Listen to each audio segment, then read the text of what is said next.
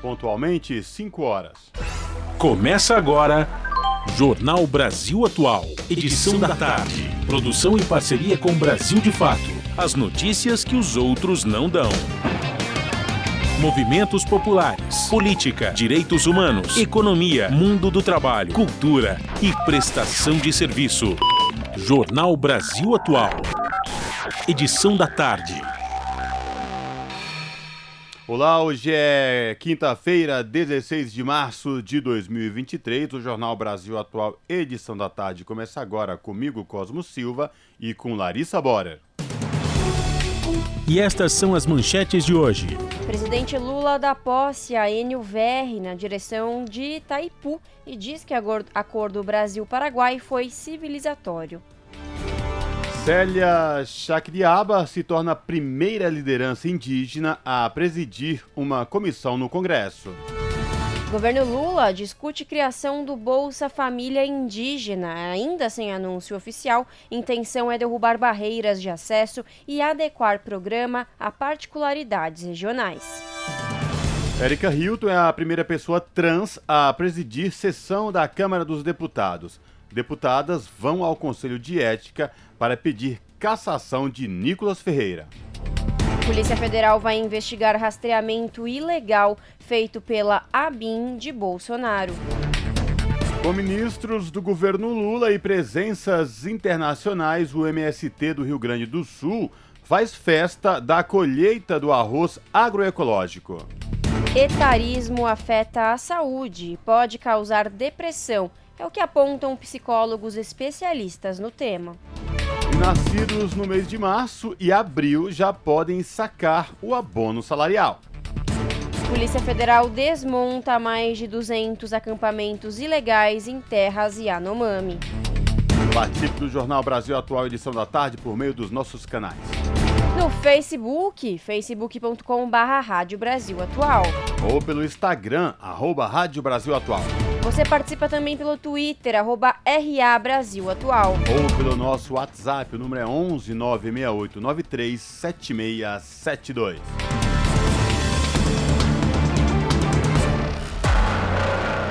Você está ouvindo? Jornal Brasil Atual, edição da tarde. Uma parceria com Brasil de Fato. Na Rádio Brasil Atual. Tempo e temperatura.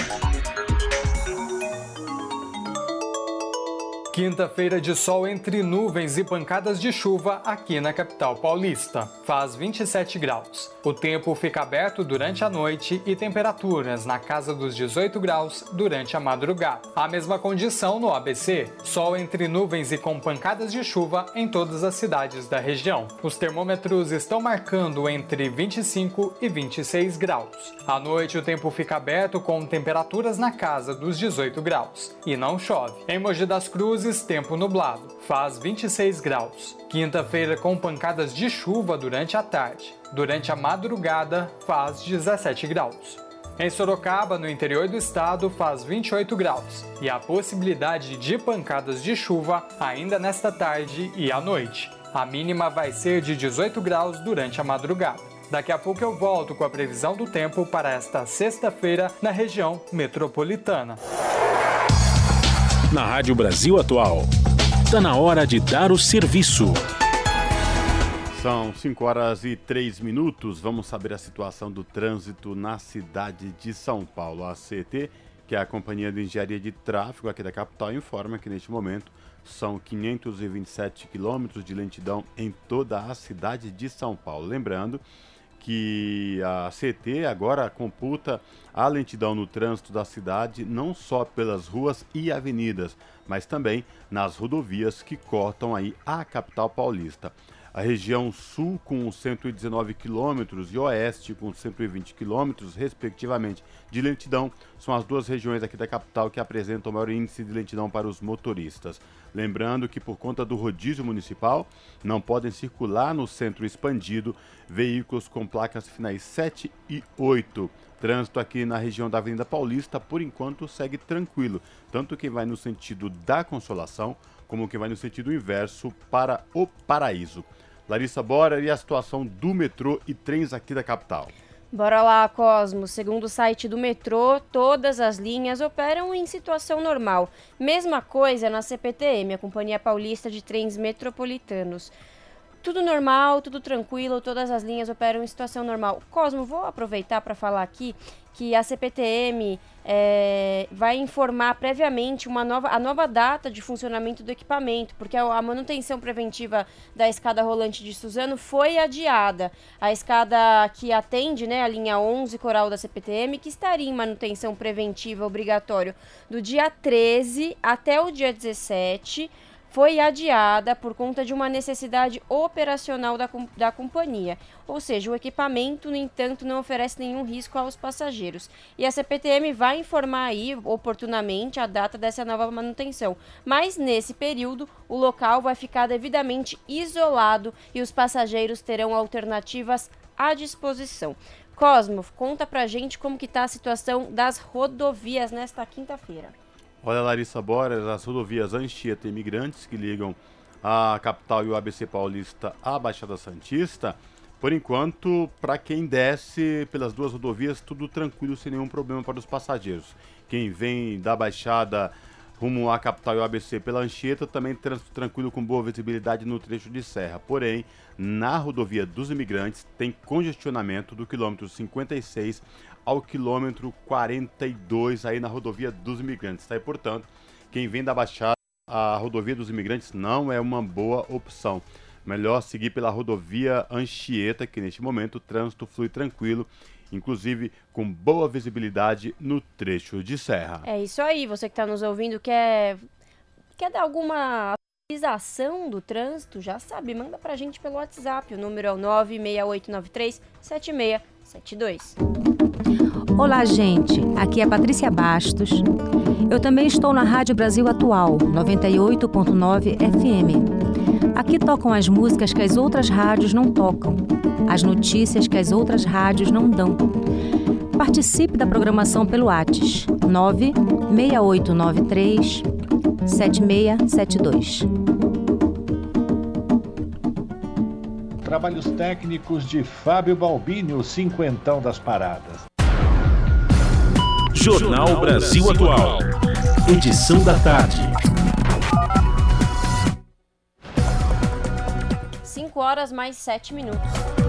Deputado federal Enio Verri, do PT do Paraná, assumiu nesta quinta-feira o cargo de diretor-geral brasileiro da Itaipu Binacional.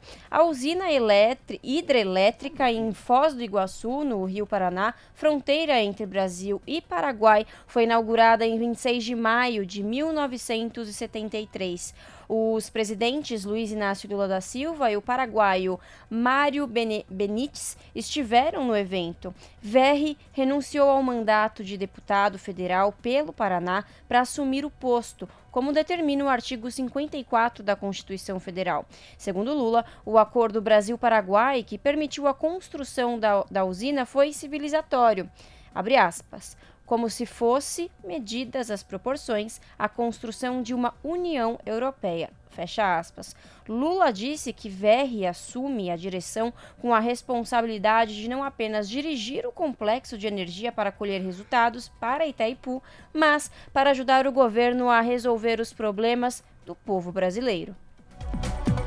São 5 horas e 8 minutos e ainda repercutindo esse evento em Foz do Iguaçu, onde o presidente Lula é, deu posse ao deputado licenciado agora, Enio Verri, que assume a direção da Itaipu Nacional. Lula encontrou a família de Marcelo Arruda, assassinado por bolsonarista em Foz do Iguaçu. O presidente conversou com Pamela Silva e seus filhos e disse que Arruda foi morto por um ódio que não podemos aceitar. Os detalhes com Rodrigo Gomes. O presidente Luiz Inácio Lula da Silva, do PT, encontrou-se nesta quinta-feira, dia 16, com Pamela Silva, viúva de Marcelo Arruda, assassinado em sua festa de aniversário por um bolsonarista em 2022. O presidente está na região para participar da posse do novo diretor-geral brasileiro da Itaipu Binacional, o economista Enio Verri, que renunciou ao cargo de deputado federal pelo PT do Paraná para assumir a função. Lula mencionou o encontro em suas redes sociais, exaltando a memória de Arruda e a solidariedade à família. O assassinato de Marcelo Arruda aconteceu no dia 9 de julho de 2022. quando ele comemorava seu aniversário de 50 anos com uma festa temática relacionada ao Partido dos Trabalhadores. Arruda foi tesoureiro do Diretório Municipal da Legenda em Foz do Iguaçu. A festa foi invadida pelo policial penal federal Jorge Guaranho, que gritava ofensas contra Lula e o PT, exaltando o nome de Jair Bolsonaro, do PL, ex-presidente. Após uma discussão, Guaranho retornou disparando contra o aniversariante, que foi morto com dois tiros. Em julho de 2022, a terceira vara criminal de Foz do Iguaçu acolheu as acusações do Ministério Público do Paraná imputadas a Jorge Guaranho, tornando-o réu pelo assassinato de Marcelo Arruda. No pedido, o MP denunciou o policial penal por homicídio duplamente qualificado por motivo fútil e perigo comum. Guaranho foi indiciado e aguarda ser submetido a julgamento por júri popular. Da Rádio Brasil de Fato, com informações da redação em São Paulo, locução Rodrigo Gomes. 5 horas mais 10 minutos. E os deputados paulistas tomaram posse nesta quarta-feira na Assembleia Legislativa do Estado. O Partido Liberal, base de apoio do governador Tarcísio de Freitas, ficou com 19 deputados, seguido pelo Partido dos Trabalhadores, com 18 deputados. A nova legislatura também coloca fim aos 28 anos de governo do PSDB na presidência da Assembleia. Confira na reportagem de Camilo Mota. Os 94 deputados eleitos tomaram posse nesta quarta-feira na Assembleia Legislativa do Estado de São Paulo. Uma reordenação de forças políticas. Pela primeira vez em 28 anos, o PSDB não vai comandar a Assembleia Legislativa Paulista. A presidência da Alesp foi conquistada pela extrema-direita na votação que ocorreu na primeira sessão da nova legislatura, logo após a posse dos deputados. Houve também a renovação de mandatos de representação popular, com uma bancada feminista eleita com 279 mil votos, a candidatura coletiva mais votada do país e a terceira mais votada no estado de São Paulo. A Alesp também é a casa da primeira parlamentar intersexo das Américas, a codeputada Carolina Iara, primeira pessoa trans eleita no estado de São Paulo. O PL é o partido com maior número de deputados, 19, seguido pelo PT, que elegeu oito novos membros e soma 18 parlamentares. A presidência do parlamento ficou com o deputado André do Prado, do Partido Liberal, base de apoio de Tarcísio de Freitas e do ex-presidente Jair Bolsonaro, junto à União Brasil e PSDB. O candidato foi eleito por volta das 5 e meia da tarde com 89 votos, fruto de um acordão entre os partidos logo após a posse dos deputados dessa vigésima legislatura. O candidato recebeu o voto de todos os deputados do PT, seguindo a indicação partidária. A justificativa foi o princípio da proporcionalidade que rege a composição da mesa diretora e das comissões e órgãos colegiados. Paula Nunes, ex-vereadora e uma das cinco co-parlamentares da bancada feminista do PSOL, assumiu o primeiro mandato de deputada. O partido tem cinco assentos e realizou dois atos antes da posse oficial. Um deles em memória de Marielle Franco, vereadora do PSOL assassinada há cinco anos no Rio de Janeiro, e uma cerimônia simbólica de posse popular em frente à Assembleia. A parlamentar comentou sobre a eleição da bancada e os desafios do novo mandato. E fizemos uma campanha que foi muito combinada com a necessidade de derrotar o bolsonarismo, seja em nível federal, elegendo Lula, seja aqui no estado de São Paulo com a campanha que a gente fez para o Fernando Haddad. Como resultado, nós tivemos quase 260 mil votos, somos a terceira candidatura mais bem votada do estado, isso foi um motivo de bastante orgulho para a gente. Elegemos Lula presidente da República e aqui no estado também seremos um polo de enfrentamento ao Tarcísio governador. Sem nenhuma dúvida, mesmo que nós não tenhamos fechado um acordo para a candidatura de presidência da casa aqui na Lesp com o PT, nós vamos atuar para seguir fortalecendo essa oposição, porque são diversas pautas que precisam ser tratadas aqui dentro. Antônio Donato, do PT, vereador por 18 anos, assumiu o primeiro mandato de deputado e o compromisso de dialogar e fazer uma oposição sólida ao governo do Estado. A oposição aumentou seu tamanho, a gente também tem uma casa que não é mais comandada pelo PSDB, então você vai ter um rearranjo de forças, mas a gente sabe que o governo tem uma maioria, então a perspectiva é de muito debate muito enfrentamento. Mas a gente espera ter espaço para apresentar nossos projetos, para aprovar nossas leis e principalmente para a fiscalização do executivo, que é um papel primordial de todo parlamentar, mas em particular do parlamentar da oposição. Ah, nós vamos batalhar por isso, né, para que seja uma casa autônoma, que debate os projetos, que possa interferir neles e não, não apenas um puxadinho do PSDB, do Palácio dos Bandeirantes, como foi durante muitos anos. Carlos Gianazzi, que foi o candidato do PSOL à presidência da Alesp, assumiu o quinto mandato e disse que a bancada vai explorar as contradições da extrema-direita para barrar as pautas liberais que precarizam a vida dos paulistas. Mas nós temos um outro desafio agora, que é enfrentar o bolsonarismo. Tarcísio de Freitas é um bolsonarista né, e que se aliou, que sobrou do tucanato. Tanto é que ele já inicia um processo feroz e selvagem de privatizações, que é privatizar a Sabesp, a EMAI, as rodovias, instalando mais pedágio. O PL não tem a mesma força e a mesma blindagem que tinha o PSDB aqui na, no estado de São Paulo. Então, é, é um partido que tem várias contradições, vários grupos, então nós vamos explorar as contradições do PL e da base governista. Camilo Mota, Rádio Brasil Atual e TVT. Jornal Brasil Atual, edição da tarde, são 5 horas e 16 minutos. Após protestos contra o novo ensino médio, Santana anuncia a volta do Fórum Nacional de Educação. O ministro da Educação defendeu o diálogo para superar impasse sobre o novo ensino médio. Os detalhes com Talita Pires. O ministro da Educação, Camilo Santana, afirmou nesta quarta-feira, dia 15, que irá recompor o Fórum Nacional de Educação. A afirmação, feita no Twitter, se deu após as manifestações contra o novo ensino médio ocorridas em pelo menos 50 cidades brasileiras ao longo da quarta-feira. O fórum foi criado em 2010 como resultado da luta dos movimentos de educação, porém foi alterado em 2017 pelo governo de Michel Temer por meio de uma portaria. A mudança excluiu a representatividade popular de mais de 10 entidades que compunham o fórum, como a Associação Nacional de Pós-Graduação e Pesquisa em Educação e a Central Única de Trabalhadores. No lugar, entraram órgãos ligados diretamente ao governo. O Fórum tem como objetivo ser um amplo espaço de debate sobre educação. Entre suas funções está acompanhar a concepção, implementação e avaliação da Política Nacional de Educação e organizar as conferências nacionais de educação. O ministro da Educação afirmou também que acredita no diálogo com a sociedade para resolver o impasse sobre as mudanças ocorridas no ensino médio em 2016, no início do governo de Temer. Elas foram publicadas como uma medida provisória, sem discussão com professores, gestores, alunos ou famílias.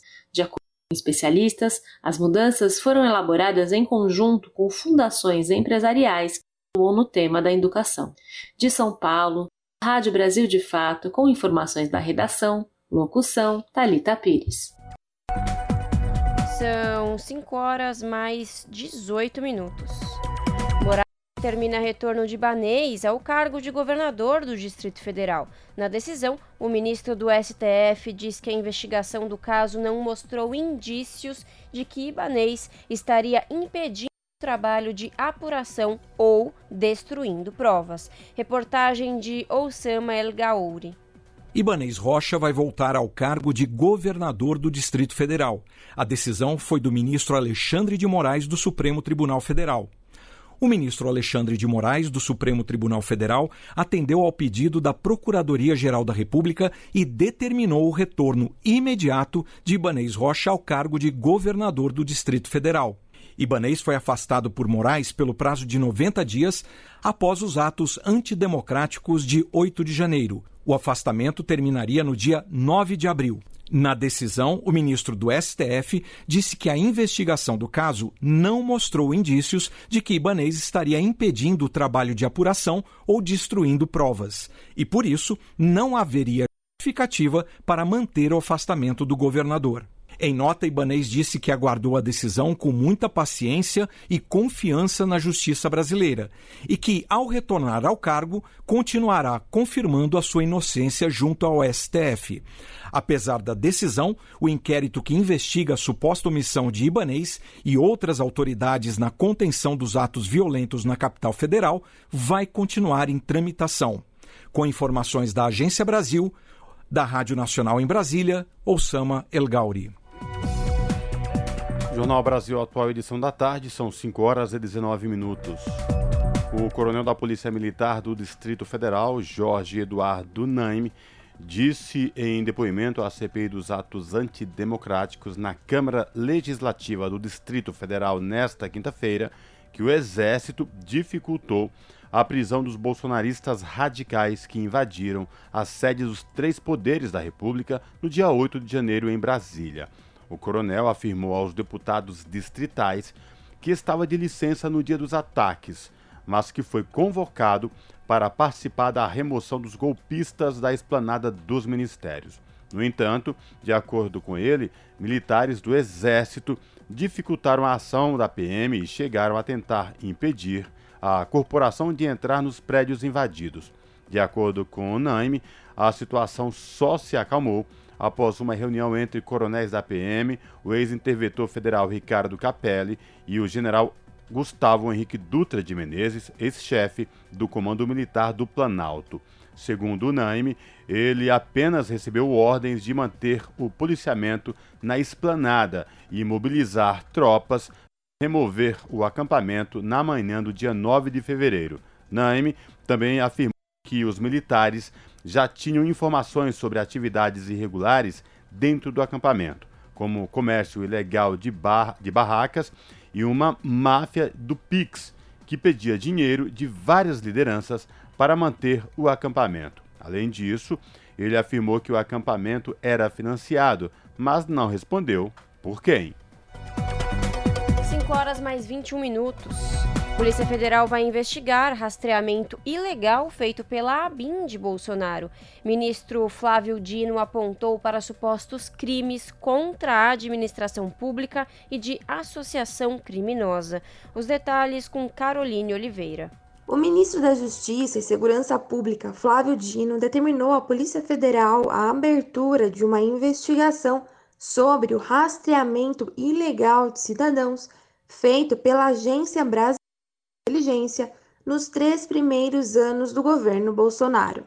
No ofício enviado à PF na noite desta quarta-feira, 15, o chefe da pasta pede que a corporação investigue supostos crimes contra a administração pública e de associação criminosa da União e possíveis lesões a serviços e interesses. Em entrevista à CNN, que o papel da agência foi desvirtuado. A ABIN faz inteligência de Estado. A ABIN não investiga pessoas, juridicamente falando, legalmente falando. Então, se há um rastreamento seu, Márcio, ou de qualquer cidadão, ou meu, seja lá de quem for, é claro que isso não é missão da ABIN, porque quem investiga no Brasil são as polícias judiciárias, com acompanhamento do Ministério Público e do Poder Judiciário. Nesta mesma quarta, o subprocurador do Ministério Público junto ao Tribunal de Contas da União, Lucas Furtado, também solicitou uma investigação sobre o caso. Na representação enviada aos ministros do TCU, o subprocurador argumentou que o rastreamento legal pode se prestar apenas a atender um eventual interesse pessoal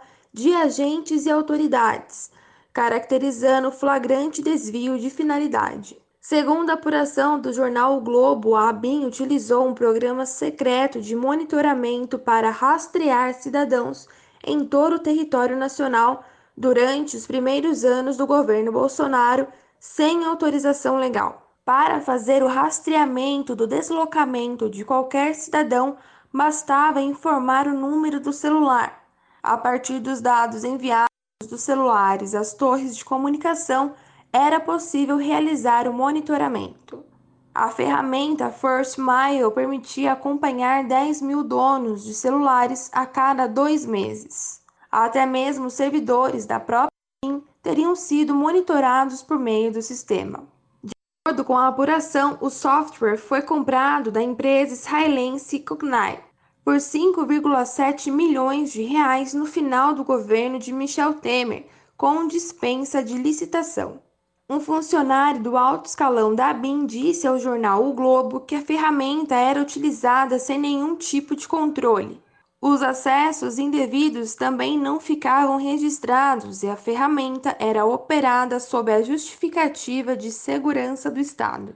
De São Paulo, da Rádio Brasil de Fato, Caroline Oliveira. Esse é o Jornal Brasil Atual, edição da tarde.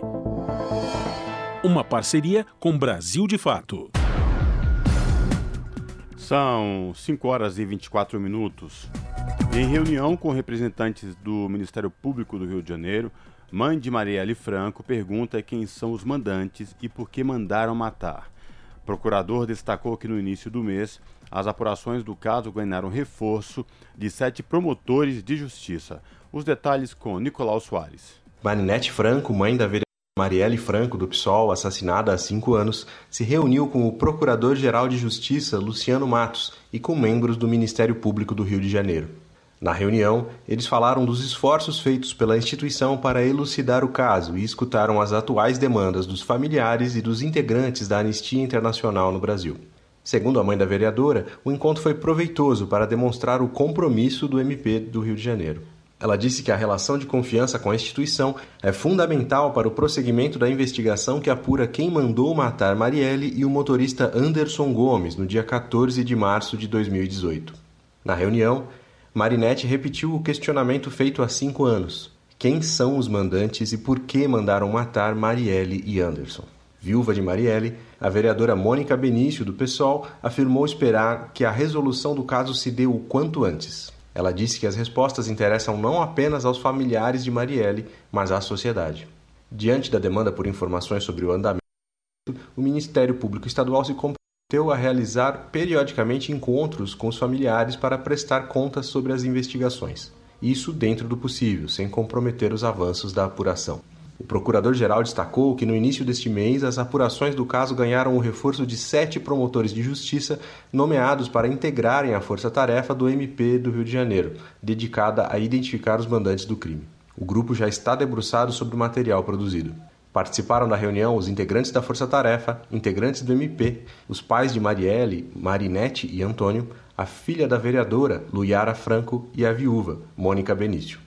Também estavam presentes Agatha Arnaus, viúva de Anderson Gomes, o defensor público Fábio Amado, a diretora da Anistia Internacional no Brasil, Jurema Fleck, além de integrantes do Instituto Marielle Franco, da Justiça Global e da ONG Terra de Direitos.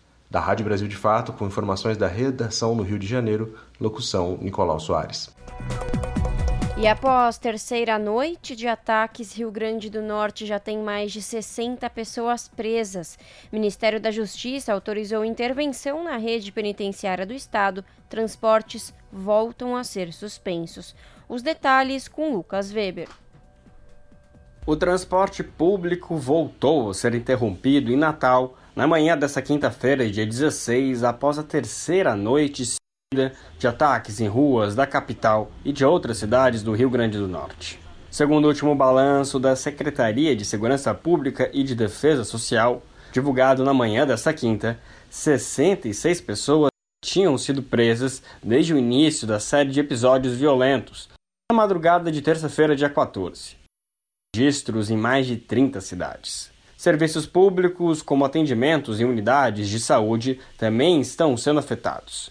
Escolas e universidades de diversas cidades potiguares voltaram a ter as atividades suspensas. Desde quarta-feira, dia 15, o efetivo das forças de segurança foi reforçado por cerca de 200 agentes da Força Nacional. Não está descartado levar esse número para cerca de 800, segundo o ministro da Justiça e Segurança Pública, Flávio Dino. No fim da tarde de quarta-feira, o Ministério da Justiça autorizou o uso da Força Tarefa de Intervenção Penitenciária no Rio Grande do Norte. Pelos próximos 30 dias, os agentes vão oferecer apoio logístico e supervisionar os trabalhos de administração penitenciária potiguares, trabalhando junto aos serviços estaduais. Dezenas de armas de fogo e artefatos explosivos foram apreendidos junto às pessoas presas, assim como 10 galões de gasolina. Os grupos têm usado coquetéis Molotov. Também houve apreensão de dinheiro, drogas e munições, além de produtos que tinham sido furtados. Um homem acusado de comandar os ataques de dentro de um presídio de Salvador foi transferido para uma unidade penitenciária de segurança máxima em local não revelado, junto de outros três homens. Com eles foram encontrados dois telefones celulares que estavam escondidos dentro do chuveiro da cela. A transferência aconteceu na madrugada desta quinta. Já na madrugada de quarta-feira, dia 15, um homem que estava em João Pessoa e também era acusado de coordenar os ataques no Rio Grande do Norte foi morto pela polícia. Ele teria financiado e distribuído armas para grupos que promoveram a violência nas ruas das cidades potiguares. Segundo o secretário de Segurança Pública do Rio Grande do Norte, Francisco Canindé de Araújo Silva, os episódios violentos dos últimos dias são uma estratégia de pressão ordenada por pessoas presas em busca de benefícios como aparelhos de televisão nas celas e visitas íntimas. De São Paulo, da Rádio Brasil de Fato, com informações da redação, locução Lucas Weber. Jornal Brasil Atual, edição da tarde, são 5 horas e 30 minutos. Depois da disparada de concessão de armas para os chamados CACs, grupo formado por caçador, atirador e colecionador, os crimes cometidos por quem tem esse tipo de registro aumentou em quase oito vezes no Distrito Federal. De acordo com dados obtidos pela Lei de Acesso à Informação, no Distrito Federal, o registro de crimes cometidos por CACs aumentou 745% nos últimos quatro anos. E chama a atenção o salto nas ocorrências enquadradas pela Lei Maria da Penha, com um aumento de 1.100%. De 2019 a 2022, nos quatro anos da gestão do ex-presidente Jair Bolsonaro, houve uma explosão de concessões para CACs. Foram 904 mil novos registros, uma média de 691 por dia, ou 26 armas por hora. A maior parte foi liberada no ano passado. O governo Lula restringiu a de uso restrito para CACs no início de 2023. E para fazer sobre o armamento em circulação no país, iniciou um recadastramento das armas. Um levantamento da Polícia Federal mostra que das 700 mil armas de uso permitido para civis, 430 mil foram recadastradas. Com relação às de uso restrito, que também podiam ser adquiridas por civis com autorização das forças de segurança, 25 mil foram recadastradas, de um total de 63 mil. O prazo para o recadastramento termina em abril. E Erika Hilton é a primeira pessoa trans a presidir sessão da Câmara dos Deputados. Deputadas vão ao Conselho de Ética para pedir a cassação de Nicolas Ferreira. Os detalhes com Sara Fernandes.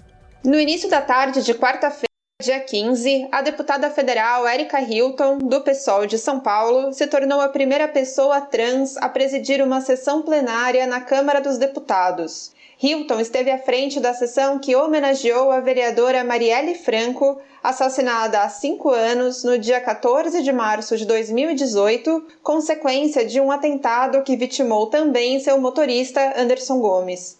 Em sua conta pessoal no Twitter, a deputada federal, que está em seu primeiro mandato, anunciou esse momento histórico e finalizou a sessão reforçando que Marielle Franco deixa um legado de luta e resistência. Terminamos essa sessão dizendo: nada foi em vão, nada será em vão, e as mulheres negras, as mulheres pobres, as mulheres LGBT, o povo negro de um modo geral, as favelas e periferias do Brasil se mantêm e se manterão de pé, se manterão lutando, se manterão gritando por justiça, por um Brasil melhor, por um Brasil que enfrente as desigualdades, que enfrente a barbárie, que enfrente o ódio e que enfrente a violência. Mais tarde, Hilton, acompanhada da também deputada federal Duda Salaberti, do PDT de Minas Gerais, entregou o pedido de cassação do deputado federal Nicolas Ferreira, do PL, no Conselho de Ética da Câmara dos Deputados. Em 8 de março, Dia Internacional de Luta das Mulheres, Ferreira usou uma peruca e fez ataques às mulheres trans em seu discurso na Câmara dos Deputados. De São Paulo, da Rádio Brasil de Fato, com reportagem de Igor Carvalho. Locução: Sara Fernandes. Você está ouvindo? Jornal Brasil Atual, edição da tarde. Uma parceria com Brasil de Fato. Jornal Brasil Atual, edição da tarde, são 5 horas e 34 minutos. Com ministros do governo Lula e presenças internacionais, O MST do Rio Grande do Sul faz festa da colheita do arroz agroecológico. Maior produtor de arroz orgânico do país, realiza o seu vigésimo encontro e a presença do presidente Lula é esperado pelo MST local. Os detalhes com Sara Fernandes. O MST do Rio Grande do Sul e o grupo gestor do arroz orgânico realizam nesta sexta-feira, dia 17, a maior festa da colheita do arroz agroecológico já organizado pelo grupo. O presidente Luiz Inácio Lula da Silva é esperado no evento, que vai acontecer no assentamento Filhos de Sapé, em Viamão, na região metropolitana de Porto Alegre. O encontro histórico contará ainda com ministros e secretários do governo, parlamentares federais e delegações estrangeiras, vindas da Argentina, Uruguai, Venezuela e Cuba. Além disso, integrantes de movimentos populares, universidades e organizações de diferentes partes do país confirmaram presença. Dioneia Ribeiro, agricultora que planta arroz orgânico no assentamento Lagoa do Junco, em Tapes, falou ao Brasil de Fato sobre a expectativa em relação à festa. Segundo ela, são esperadas 5 mil pessoas na sexta-feira. Essa festa é para ser uma das maiores que a gente já fez, né? Ela está sendo num assentamento que é 100% orgânico, livre de agrotóxicos, livre de transgênicos, que tem uma área de proteção ambiental. Tá? É, nós vamos ter presença de várias autoridades, tanto da política quanto da parte da, da nutrição, ambientalistas, enfim. A gente espera receber umas 5 mil pessoas agora, dia 17. Segundo o MST, a expectativa é colher mais de 16 mil toneladas de arroz orgânico, totalizando mais de 320 mil sacas de 50 quilos. A produção acontece em 22 assentamentos, localizados em 11 municípios gaúchos e envolve 352 famílias e 9 cooperativas. Esta é a vigésima edição do evento.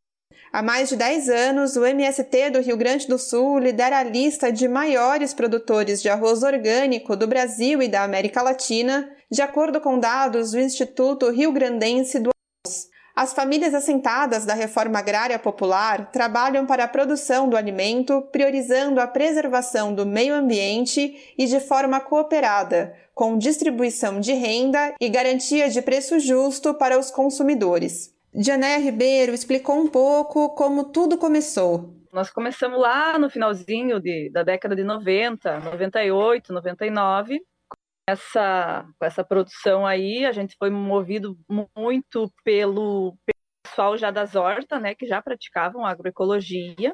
Quando a gente ganhou a terra, a maioria de nós éramos da região norte do estado. Não tinha muito conhecimento, né, o que, que era trabalhar na várzea. Aí a gente foi se adaptando, Porém, o uso exagerado do veneno aí uh, faziam com que as pessoas passassem mal, né? Por exemplo, quando o avião passava uh, o veneno na lavoura, as pessoas ficavam embaixo do avião para fazer baliza. Aí muitos desses companheiros nossos começaram a passar mal, a ter desmaio, ter sangramento pelas narinas. Dessa forma, movidos então pelo processo já das hortas, que já eram produzidas agroecologicamente, nós começamos então o plantio do uh, agroecológico. A agricultora comentou também os desafios da produção do arroz, em especial o orgânico.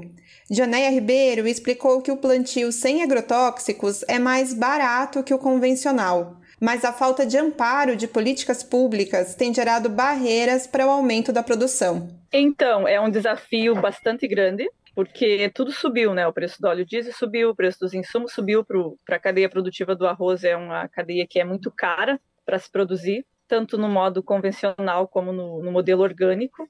Não é uma cadeia assim de barata de, de produzir arroz, principalmente o orgânico que ele é mais trabalhoso.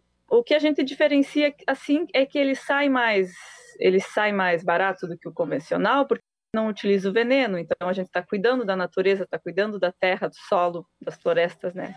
O evento vai marcar ainda a apresentação da Unidade de Produção de Bioinsumos Ana Primavesi, iniciativa desenvolvida para garantir a fertilidade do solo e reduzir os custos para as famílias que produzem arroz. A iniciativa foi proposta no curso nacional de bioinsumos, realizado em junho de 2022 no Instituto de Castro, no assentamento Filhos de Sapé, também em Viamão.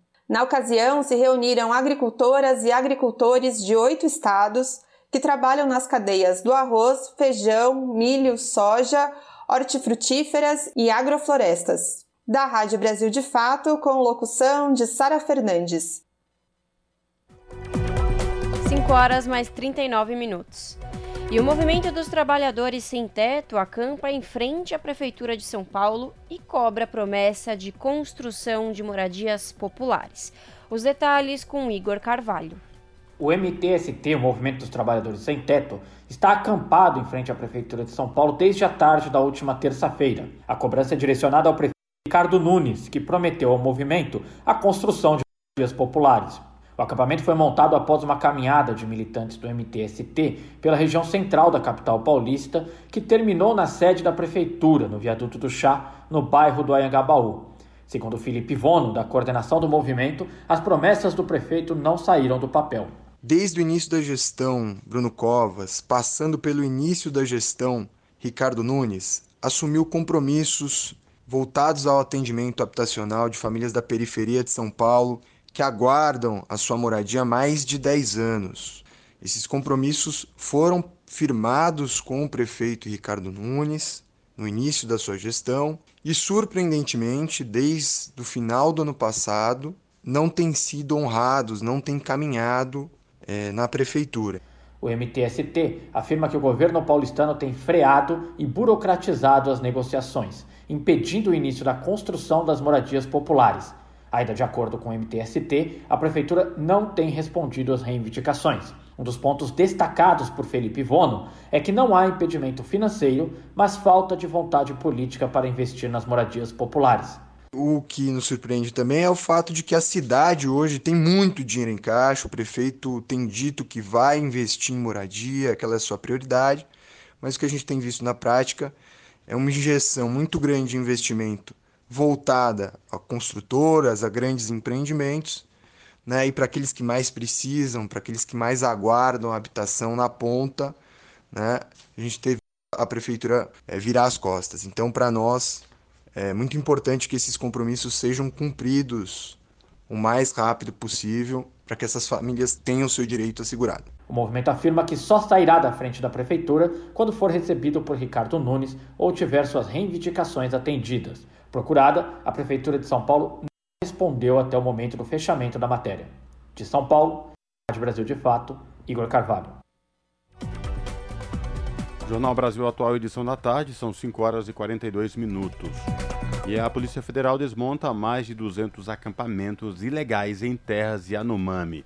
Até o momento foram apreendidas 27 toneladas de cassiterita e mais de 11 mil litros de combustível além de 84 balsas e embarcações, duas aeronaves, mais de 100 motores e geradores de energia. Os detalhes com Renato Ribeiro.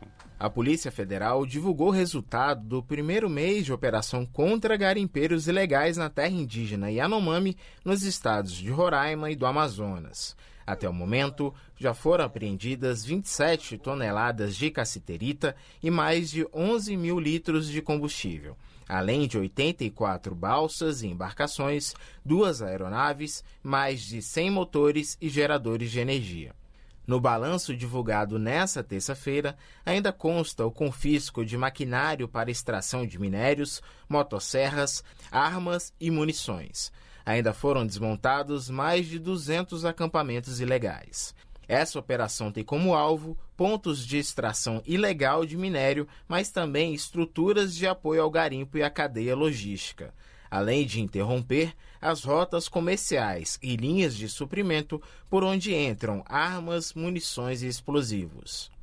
Até agora, já foram mais de 40 procedimentos investigativos relacionados ao garimpo ilegal, resultando num bloqueio judicial de 65 milhões de reais. Desde janeiro, a região tem o reconhecimento de emergência sanitária devido ao estado grave de saúde de crianças e idosos indígenas. A retirada dos garimpeiros também continua. O espaço aéreo sobre a terra indígena Yanomami será fechado novamente no dia 6 de abril.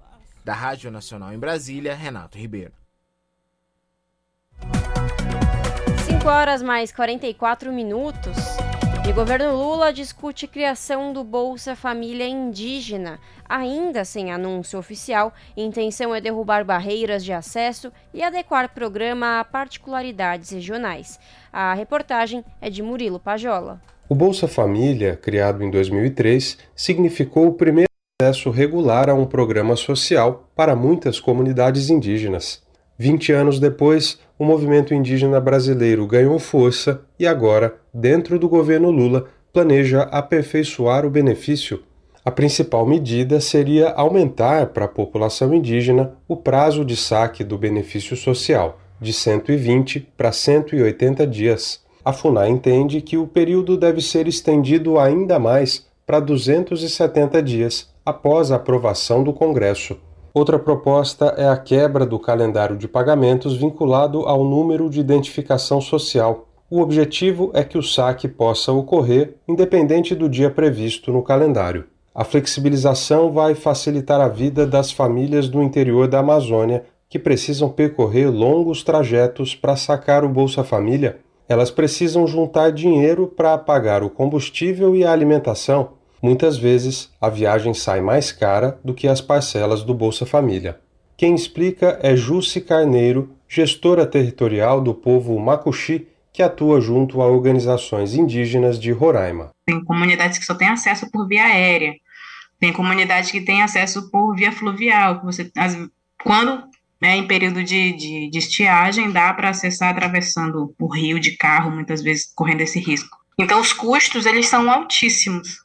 Né? Fora os custos, é, a gente sempre diz assim, o parente ele geralmente não vai sozinho, quando ele vai, quando ele se desloca, é um hábito se deslocar com a família, então o custo ele aumenta muito. E nem sempre o valor a ser recebido compensa o gasto que vai ter né, nesse deslocamento. Por isso, essa quebra do calendário né, de pagamentos também é importante, porque até as pessoas conseguirem se reunir, para elas irem lá poder sacar né? Nem sempre você consegue manter aquela agenda. A proposta do Bolsa Família Indígena está em um ofício obtido com exclusividade pelo Brasil de Fato, assinado pela presidenta da FUNAI, Joênia Wapichana.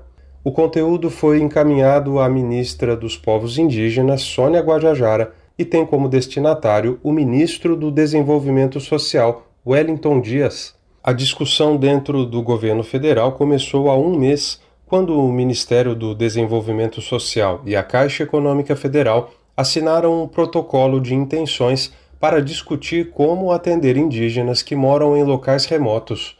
Com o prazo estendido e a flexibilidade no calendário, o Bolsa Família Indígena pode solucionar o problema da permanência de indígenas em cidades que não têm estrutura adequada para recebê-los. As famílias não têm como comprar alimentos ou pagar hospedagem. Muitas vezes falta dinheiro nos caixas eletrônicos dos bancos.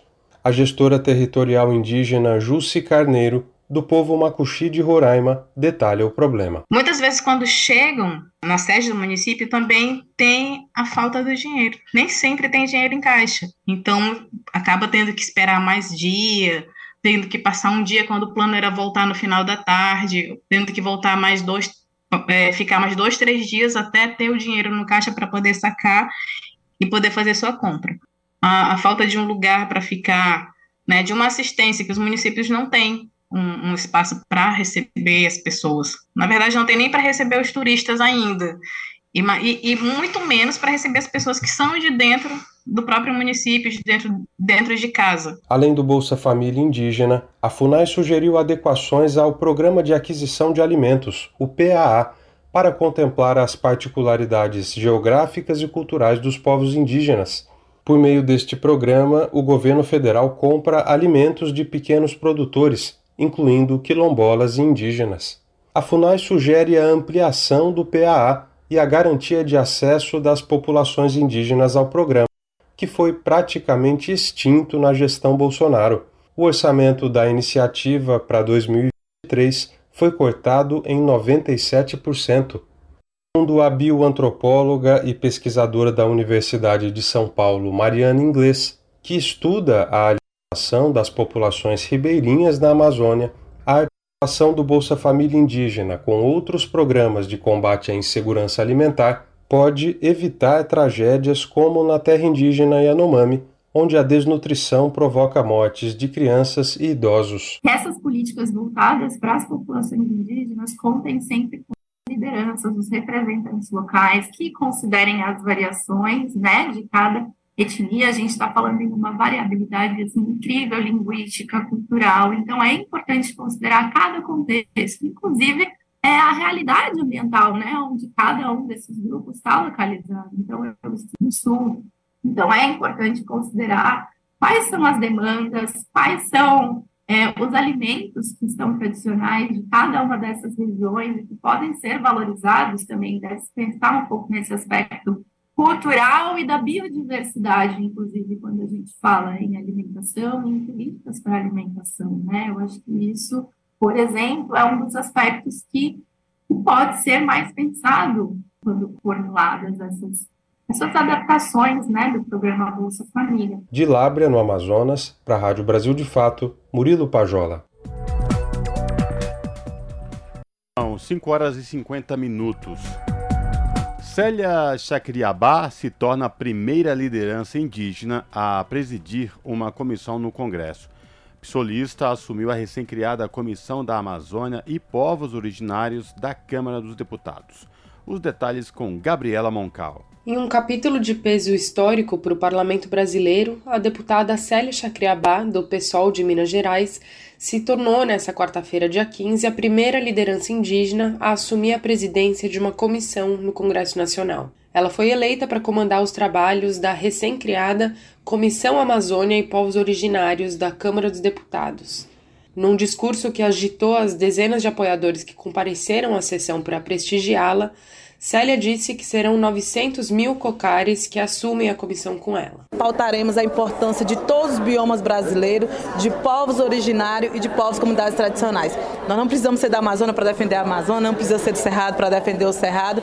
E nesse momento, essa comissão tem um caráter muito importante, porque ela vai dar contorno a outras comissões, por exemplo, a Comissão de Meio Ambiente, Comissão de Direitos Humanos. A deputada ressaltou que vai investir em pontes para promover diferentes interlocuções no âmbito das tarefas do colegiado, e destacou que os povos originários, que não são nem 1% da população brasileira, protegem mais de 80% da biodiversidade.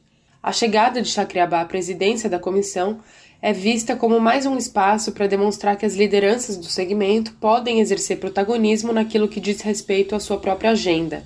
Essa é a posição do assessor político da Articulação dos Povos Indígenas do Brasil, a PIB, Paulino Montejo. Nada melhor do que os próprios indígenas falem de si, por si, sobre seus assuntos, que ninguém mais conhece seus problemas do que eles próprios. Certamente não é fácil porque estamos numa casa onde a correlação de forças é completamente dispar, né? é, mínima do seu lado. Porém, é, eu acredito eu que é, a figura de indígena está à frente de processos como esse estabelece um, um crescente respeito aos povos indígenas. A criação da Comissão da Amazônia e Povos Originários e a escolha de Célia Chacriabá para presidir o colegiado tem o apoio também de servidores da FUNAI, a Fundação Nacional dos Povos Indígenas. Aprovada pelos parlamentares no mês passado, a criação da comissão se deu a partir de um desmembramento da Comissão de Integração Nacional e Desenvolvimento Regional. A expectativa é que o novo colegiado seja um espaço para debater medidas que ajudem a fortalecer, entre outras coisas, a estrutura da FUNAI. Da Rádio Brasil de Fato, com reportagem de Cristiane Sampaio em Brasília, locução Gabriela Moncal. Você está ouvindo? Jornal Brasil Atual, edição da tarde. Uma parceria com Brasil de Fato. 5 horas mais 53 minutos. E acordo entre Ministério Público do Trabalho e as vinícolas Aurora, Salton e Garibaldi obriga as empresas a pagarem R$ 9.600 de indenização aos trabalhadores escravizados no Rio Grande do Sul. O valor é menos do que meio por cento do que o faturamento anual das empresas. Uma decisão irrisória para pessoas que sofreram violência física e psicológica e foram privadas de dignidade, de acordo com especialistas. Confira na reportagem de Camilo Mota. R$ 9.600 é o preço que as três vinícolas Aurora, Garibaldi e Salton serão obrigadas a pagar a cada um dos 207 trabalhadores escravizados no município gaúcho de Bento Gonçalves. A decisão faz parte do acordo firmado entre o Ministério Público do Trabalho e as vinícolas, que determina o pagamento de 7 milhões de reais de indenização por danos morais individuais e coletivos, nem meio por cento do faturamento anual das três empresas. Com o acordo, a Aurora, a Salton e a Garibaldi ficam obrigadas a zelar pela obediência de princípios éticos ao contratar trabalhadores e fiscalizar as medidas de segurança e proteção a todos os empregados. Os termos também reconhecem a responsabilidade das empresas sobre os trabalhadores e define multas caso forem novamente descumpridos. Garantias que já estão na Constituição e uma medida que não inibe exploração de acordo com a doutora em Direito e juíza do trabalho no Tribunal Regional do Trabalho da Quarta Região, Valdete Souto. Complicado ser analisado, primeiro porque a gente está diante de uma situação de trabalho escravizado, né? Pessoas que disseram que sofriam castigos físicos, que uh, sofreram choque elétrico, que ficaram lá sem vínculo. E a resposta que o sistema de justiça dá para isso é a expropriação das terras sem indenização e a responsabilidade penal e civil. O Ministério Público do Trabalho existe para garantir que esses direitos sejam cumpridos. E um acordo como esse, na verdade, significa de algum modo uma certa aceitação do que aconteceu. Por quê? Primeiro porque o valor de indenização para os escravizados é ridículo, 9.600, né? Então, dos 7 milhões, 5 milhões são para o Ministério Público fazer ações sociais, apenas 2 milhões são indenização para os trabalhadores. Claro que isso não impede que eles entrem com ações individuais e peçam mais indenização, mas são pessoas extremamente simples que estão numa situação que já é muito complicada e que vem o próprio Estado, através do deve defender o seu Ministério Público do Trabalho, fazer um ajuste em que é possível uma reparação ínfima, uma reparação que não dá conta do que significa eles terem passado por essa situação todo esse tempo. Manter trabalhadores em situações análogas à escravidão não é raro no país. Depois da ação do Ministério do Trabalho e Emprego, Ministério Público do Trabalho e Polícias Federal e Rodoviária Federal, uma nova operação resgatou mais 82 pessoas, dentre elas 11 adolescentes, em colheitas de arroz, também no Rio Grande do Sul. Casos assustadores, como enfatiza a professora doutora de Direito do Trabalho da PUC São Paulo, Ana Amélia Camargos. Realmente é assustador,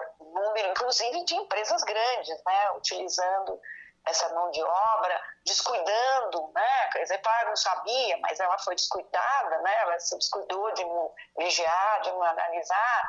Você tem outros tipos, como né, os, os bolivianos sendo escravizados aqui em confecções, é, é, que muitas vezes trabalham para marcas grandes. Então, realmente é algo assustador. A jurista relembra que o Brasil é o país mais robusto em termos de legislação trabalhista. A carência está na fiscalização e na aplicação da lei, precarizadas durante o último governo. A gente vem de quatro anos de um governo que destruiu a fiscalização do Ministério do Trabalho.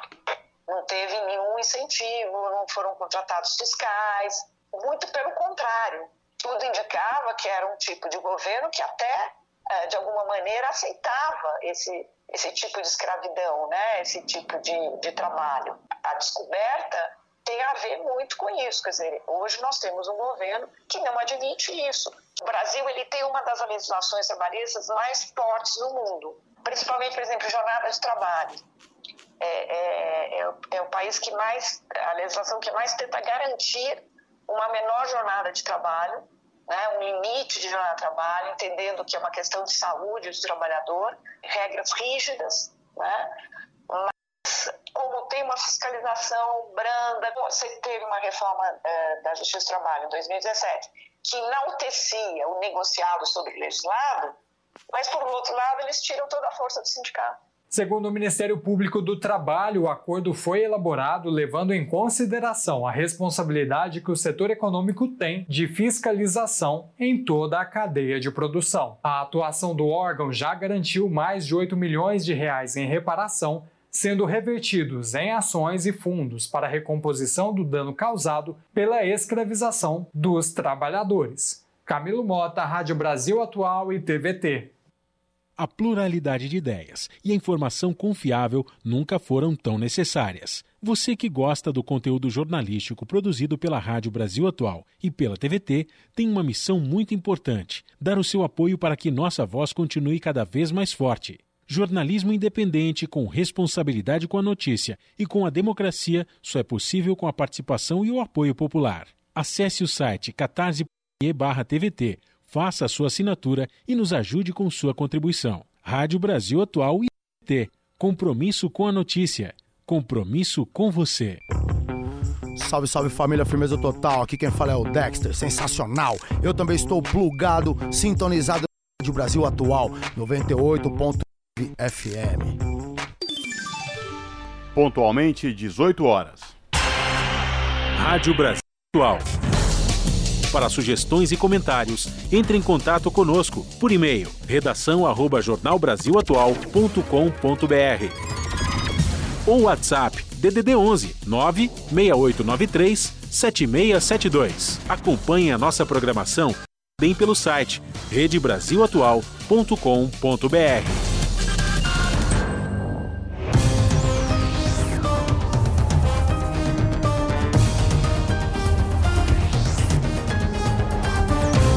18 horas e chegou o momento da gente fazer aquela conexão com as duas redações Rádio Brasil Atual e TVT para saber com a apresentadora Ana Flávia Quitério quais destaques de logo mais do seu jornal que começa pontualmente às 7 da noite na TVT, canal 44.1 digital em São Paulo e na Grande São Paulo e também transmitido no YouTube da TVT, youtube.com/redetvt. Olá, Ana Flávia, quais destaques de hoje do seu jornal? Olá, Cosme Lares, uma excelente noite a vocês e a todos os ouvintes da Rádio Brasil Atual. E vamos aos destaques desta quinta, 16 de março, aqui no seu jornal. O governo federal lança o programa Voa Brasil e é sobre isso que vamos falar na reportagem. A ideia é emitir quase 12 milhões de passagens ao custo de 200 reais por passageiro. As empresas, elas gostaram da ideia os trabalhadores do setor aéreo criticam as más condições de trabalho e a terceirização, em compensação. O setor aéreo foi um dos mais prejudicados né, durante a pandemia e ainda não se recuperou totalmente dos prejuízos. E a aviação, né, para quem não sabe, ela representa apenas 18% de todo o transporte do país. Na nossa reportagem, ouvimos especialistas sobre esse programa, inclusive o professor Volney Gouveia, que vê com bons olhos a iniciativa do governo de democratizar o valor das passagens. Porém, né, com ressalva, alguns desafios a serem enfrentados nesse programa e nós vamos entender quais são eles.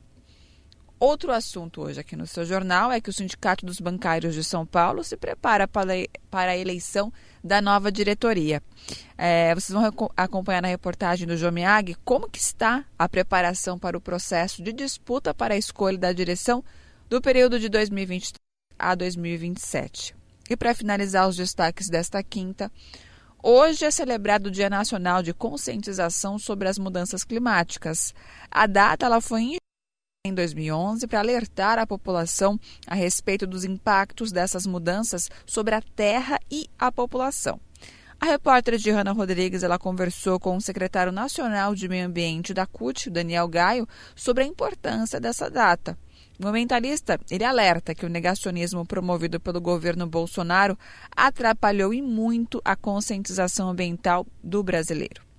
Esses foram os destaques desta quinta-feira, mas não se esqueçam. Mais notícias e informações completas vocês acompanham pontualmente às sete da noite no seu jornal. Bom programa, Lares e Cosmo. Beijão grande para todo mundo e eu aguardo vocês daqui a pouco. Até lá. Jornal Brasil Atual, edição da tarde. Uma parceria com Brasil de Fato. 18 horas mais 3 minutos. Comissão do Meio Ambiente terá audiências públicas sobre economia circular, bioenergia, Fundo Amazônia e Recursos Hídricos. Os senadores da CMA decidiram ainda recriar a subcomissão do Pantanal. A reportagem é de Rodrigo Rezende. A Comissão de Meio Ambiente aprovou a realização de uma série de audiências públicas sobre as conclusões do Fórum da Geração Ecológica, grupo com diversos especialistas organizado no colegiado em 2021 e 2022. A senadora Leila Barros, do PDT do Distrito Federal, presidente da CMA, ressaltou que todos os temas do fórum vão ser incluídos nas discussões. A realização de audiências públicas com o objetivo de debater as conclusões dos trabalhos dos cinco GTs que compuseram o Fórum da Geração Ecológica: Energia, Economia Circular e Indústria, Proteção, Restauração e Uso da Terra, Cidades Sustentáveis e Bioeconomia. A CMA ainda aprovou uma audiência pública sobre o Fundo Amazônia e uma outra sobre recursos hídricos. Os senadores decidiram ainda pela recriação da subcomissão do Pantanal. O senador Wellington Fagundes, do PL de Mato Grosso, afirmou que a região precisa de atenção do poder público. Para que a gente recrie a subcomissão do Pantanal. Para nós do Mato Grosso, Mato Grosso do Sul é extremamente importante, é a maior área alagada do mundo e nós temos um trabalho agora foi implantamos lá o Instituto Nacional de Pesquisa do Pantanal, vinculado ao Ministério da Ciência e Tecnologia e aí, claro, aos dois estados, isso é extremamente importante. Os senadores da CMA aprovaram ainda uma audiência para debater o projeto que trata da Política Nacional de Manejo e Controle de Queimadas, Prevenção e Combate aos Incêndios Florestais. As datas das reuniões ainda serão definidas. Da Rádio Senado, Rodrigo Rezende. São 6 horas e 5 minutos. Tendências negativas no mercado de trabalho ameaçam metas globais, é o que diz a Organização Internacional do Trabalho, a OIT. Conjugação de fatores deixa 23,5% dos jovens sem trabalho e estudar. Abalos na economia dificultam o avanço dos objetivos do desenvolvimento sustentável ligados ao emprego. Delegações do Brasil, Portugal, Moçambique e Angola participaram de reunião do Conselho de Administração da Agência da ONU. Quem traz os detalhes é Felipe de Carvalho, da ONU News. A Organização Internacional do Trabalho, OIT, identificou seis tendências preocupantes no mercado de trabalho global. A agência destaca que ações urgentes são necessárias para construir um futuro resiliente e equitativo na área. A taxa global de desemprego está em 5,8%, valor mais alto do que antes da pandemia, quando estava em 5,5%. As projeções para 2023 e 2024 apontam para aumento do desemprego nas Américas, Estados Árabes, Europa e Ásia Central. Além disso, cerca de 2 bilhões de trabalhadores estão no mercado informal, atuando em condições precárias e sem proteção social. Os jovens foram os mais impactados pela perda de empregos em nível global. Cerca de 23,5% desta faixa da população não está estudando nem trabalhando. De acordo com a OIT, outra tendência preocupante é a desaceleração do crescimento produtivo. Este fator pode resultar em enfraquecimento do poder de compra e do bem-estar social. Em relação à equidade de gênero, o progresso é considerado lento. A agência da ONU calcula que, em 2021, as mulheres detinham apenas 28,2% das posições de direção. Nesse ritmo, serão necessários 140 anos para alcançar a paridade de gênero no mercado de trabalho. Essas tendências impactam negativamente os Objetivos de Desenvolvimento Sustentável sobre trabalho decente e crescimento econômico e o ODS 5, prevendo a equidade de gênero. A OIT demanda medidas focadas em justiça social, criação de empregos e paridade entre os sexos. A agência sugere ainda mais parcerias entre governos, trabalhadores e sociedade civil para avançar nessas áreas. A análise marca o começo da reunião do Conselho de Administração da OIT, que se estende até março. Delegações de Angola, Brasil, Moçambique e Portugal estão representadas no encontro. A agenda inclui um relatório do diretor-geral, um informe sobre ações dos países membros e propostas para uma coalizão global de justiça social. Da ONU News em Nova York, Felipe de Carvalho. São 5 horas, 8, 6 horas mais 8 minutos. presidente da Petrobras defende subsídios para a transição energética. Ele participou do relançamento de Frente Parlamentar de Recursos Naturais e Energia. Os detalhes com o repórter José Carlos Oliveira. O presidente da Petrobras, Jean Paul Prates, expôs as diretrizes da empresa quanto à transição energética, estratégia defendida por organismos internacionais para a viabilização do desenvolvimento sustentável com o uso de energias renováveis, sobretudo em tempos de mudanças climáticas. Ele participou da reinstalação da Frente Parlamentar de Recursos Naturais e Energia, da qual foi fundador em 2021, quando era senador pelo Rio Grande do Norte. Ao discursar para deputados e senadores, Prates elogiou os esforços de atividades mais sustentáveis de setores tradicionais e poluentes, como os de energia fóssil e hidrocarbonetos, e sinalizou com subsídios para as novas energias a partir de fontes renováveis. A integração energética e a, principalmente a transição energética, ela tem um tempo, cada segmento tem o seu tempo, mas todos querem existir daqui 30 anos. Todos, até o do carvão, do petróleo, do gás que, que seria a era a superar, esses setores também têm os seus espaços e têm feito seus esforços também para se descarbonizar de alguma forma ao máximo possível. E os setores novos, por muitas vezes, precisaram e continuarão precisando de políticas públicas, de leis fortes, de ajudas governamentais, por que não dizer de subvenções e subsídios. Prates incluiu o que chamou de transição energética justa entre as cinco grandes missões da atual gestão da Petrobras. Transição energética que se faz demitindo gente, desqualificando pessoas, abandonando regiões, largando para trás esqueletos, não é transição energética justa.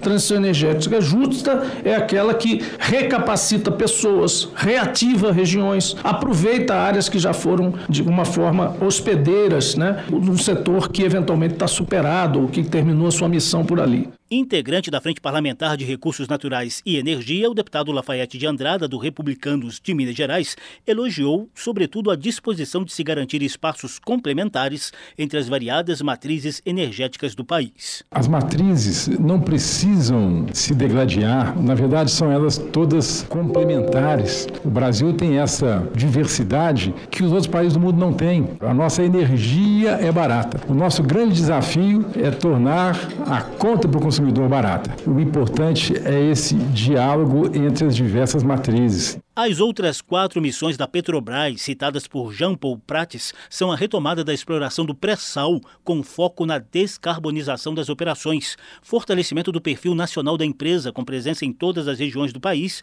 realocação de pessoal e reinternacionalização da Petrobras, com perspectiva de atração de investimentos para o Brasil. Da Rádio Câmara de Brasília, José Carlos Oliveira. Jornal da Brasil Atual, edição da tarde, são 6 horas e 11 minutos. Coordenador da Federação Única dos Petroleiros defende tributar exportação do óleo cru. Petrolíferas estrangeiras que atuam no Brasil entraram na justiça contra a MP, que prevê a tributação do produto. Os detalhes com Nicolau Soares. O coordenador-geral da Federação Única dos Petroleiros, a FUP, David Bacelar, se posicionou a favor da medida provisória que prevê a tributação de exportação do petróleo cru. Ele acredita que a taxação do produto poderá minimizar os impactos dos reajustes dos derivados sobre a população mais pobre e fortalecer o desenvolvimento da cadeia produtiva em torno do petróleo. De fato, grandes países produtores de petróleo nós temos sim políticas de Estado que visam tributar a exportação de petróleo cru, pelo menos para atingirmos dois objetivos centrais. O primeiro, desse petróleo que está sendo exportado, ele gerar uma receita que ajude tanto num processo de estabilização dos preços dentro de um fundo de estabilização, como também para gerar um desenvolvimento de uma cadeia produtiva, ou da própria indústria nacional relacionada ao refino, por exemplo. A declaração foi dada ao Programa Central do Brasil nesta terça-feira, dia 14. Para David Bacelar, a decisão do governo brasileiro de tributar o óleo cru é acertada e pode gerar bons resultados para o país. A FUP, a Federação Única dos Petroleiros e Petroleiras, bem como o INEP, já defendem isso há algum tempo. Esse petróleo cru geraria riqueza não somente para isso, para estabilizar preços de combustíveis principalmente no processo de oscilação brusca do preço do barril de petróleo no mercado internacional, mas também para nós termos essa riqueza ajudando no desenvolvimento do refino aqui no país. Em fevereiro, o governo federal decidiu retomar parcialmente a cobrança dos impostos federais sobre a gasolina e o etanol. Para não repassar completamente ao consumidor o aumento da taxação dos combustíveis, decidiu também tributar a exportação do óleo cru. Petrolíferas estrangeiras com atuação no Brasil e os partidos Novo e PL questionaram no Supremo Tribunal Federal, o STF, a constitucionalidade da cobrança. As empresas reclamaram da falta de diálogo e citaram, por exemplo, possíveis efeitos financeiros a partir desta taxação. David Bacelar, por sua vez, afirma que o objetivo é apenas maximizar os lucros. Essas empresas, elas tiveram um lucro recorde, juntando todas elas, de 2 trilhões de reais em 2022 com relação a 2021. Na verdade, aumentaram seus lucros líquidos em 2 trilhões de reais de um ano por outro, somente por conta dessa oscilação. Então, quando falam que irão reduzir os investimentos delas aqui no país, caso haja a aprovação no Congresso Nacional dessa medida provisória que tributa a exportação de petróleo cru, na verdade, na verdade, estão querendo garantir seus altíssimos lucros. O conteúdo completo da entrevista de David Bacelar você acompanha na edição desta terça-feira do programa Central do Brasil, no site brasildefato.com.br. Da Rádio Brasil de Fato, com informações da redação em Recife, locução Nicolau Soares.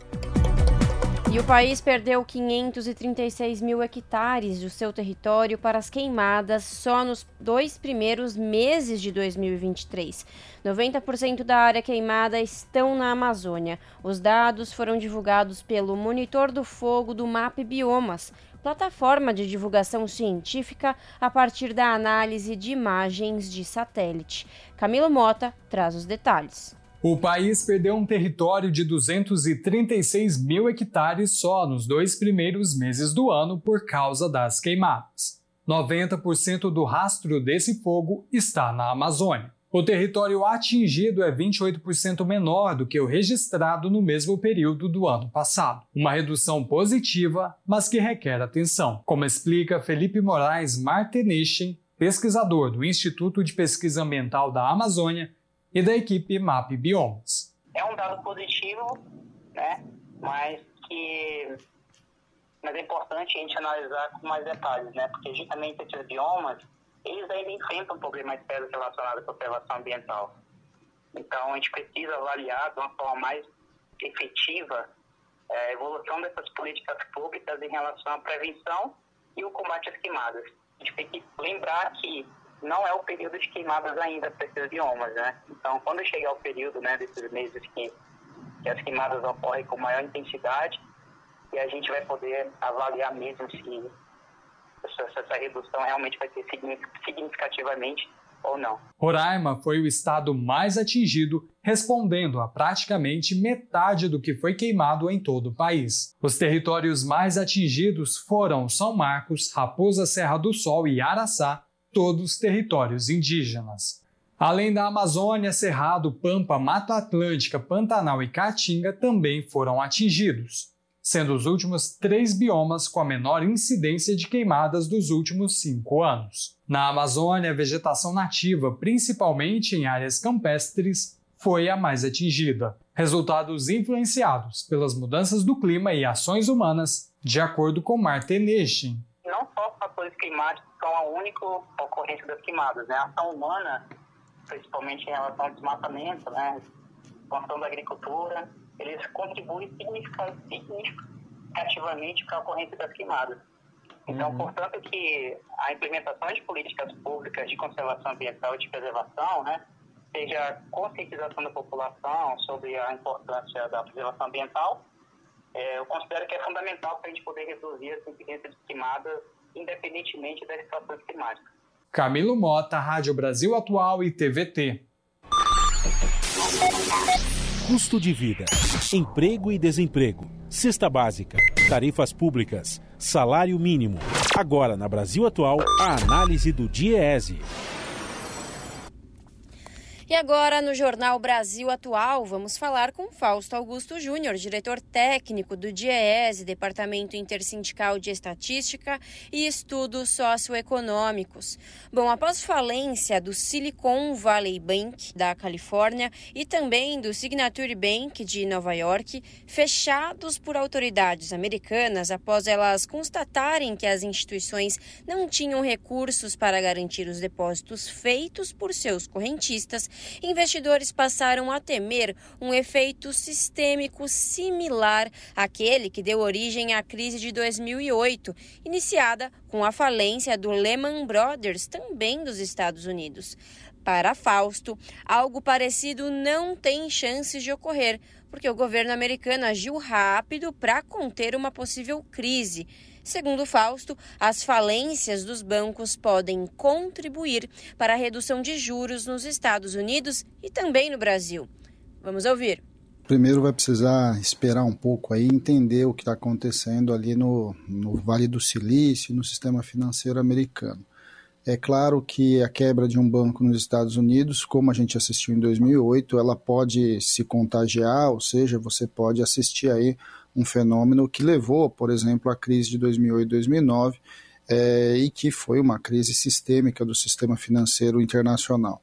Agora chama a atenção né, que desde 2008, uma das grandes discussões que vários especialistas, inclusive nós fizemos naquele momento, foi que era importante a gente regular o sistema financeiro global essa foi uma discussão feita, inclusive, pelo próprio FMI, foi feita pelo Banco Mundial, foi feita em todos os espaços aí do G20, mas no final das contas, aí passado quase 15 anos, não teve regulamentação global é, efetiva é, como deveria ter sido feito. Então, toda vez que se tem uma quebra de banco num país como os Estados Unidos, a economia mundial inteira fica apreensiva. Eu acho que é isso que nós estamos assistindo agora.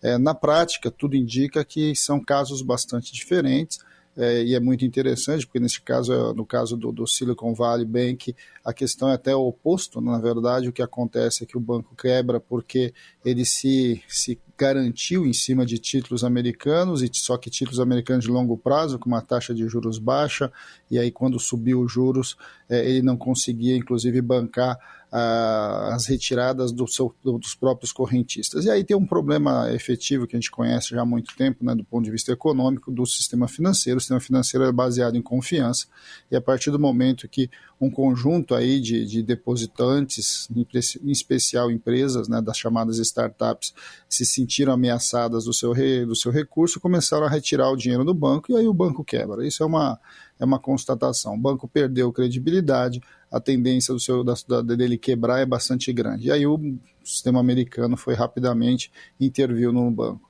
É, acho que esse é um debate que a gente ainda vai ver, não temos muita certeza do que vai acontecer, vamos ter que assistir aí, esperar um pouco como é que vai avançar. É, a, quebra, a quebra de um segundo banco, aí sim é mais preocupante, porque você tem dois bancos em sequência quebrando, mas o sistema financeiro americano é muito diferente do brasileiro, né? nós estamos falando de uma economia que tem uma pulverização bancária bastante significativa. Então, bancos abrem e bancos fecham nos Estados Unidos com muito mais é, constância do que acontece aqui no Brasil, por exemplo, em que a gente tem um mercado financeiro basicamente dominado por quatro grandes bancos. Quando a gente olha, então, para a taxa de juros nos Estados Unidos e para a taxa de juros no Brasil, o que, que pode acontecer? Bem, aventa-se a possibilidade que essa quebra de banco nos Estados Unidos possa levar o Fed, o Banco Central Americano, a baixar sua taxa de juros.